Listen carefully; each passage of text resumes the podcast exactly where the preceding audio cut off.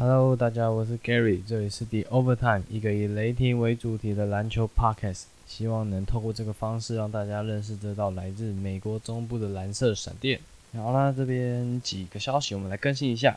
好，Dennis Schroeder 呢即将迎接来第二位的小孩出生了，但因为他的太太预产期刚好就碰上了复赛开打的期间，因此呢，Schroeder 势必是会离开奥兰多的泡泡。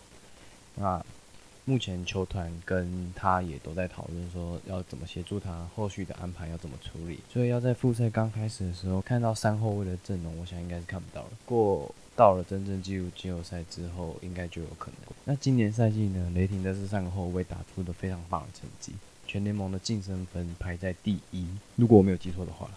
不过幸好目前雷霆是保底进入了季后赛。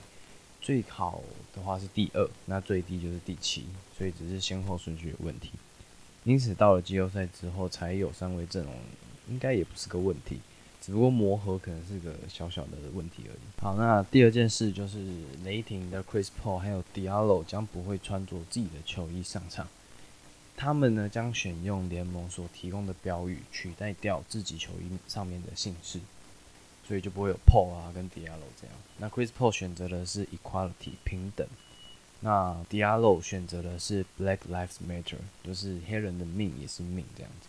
那这个标语其实就是这次各地抗议运动的代表性的词汇。那因为他们就是换掉了自己的姓氏嘛，就代表他们不是为了个人而上场，更多的方面是他们为了这个社会大众。那其实像 LeBron 跟 Davis。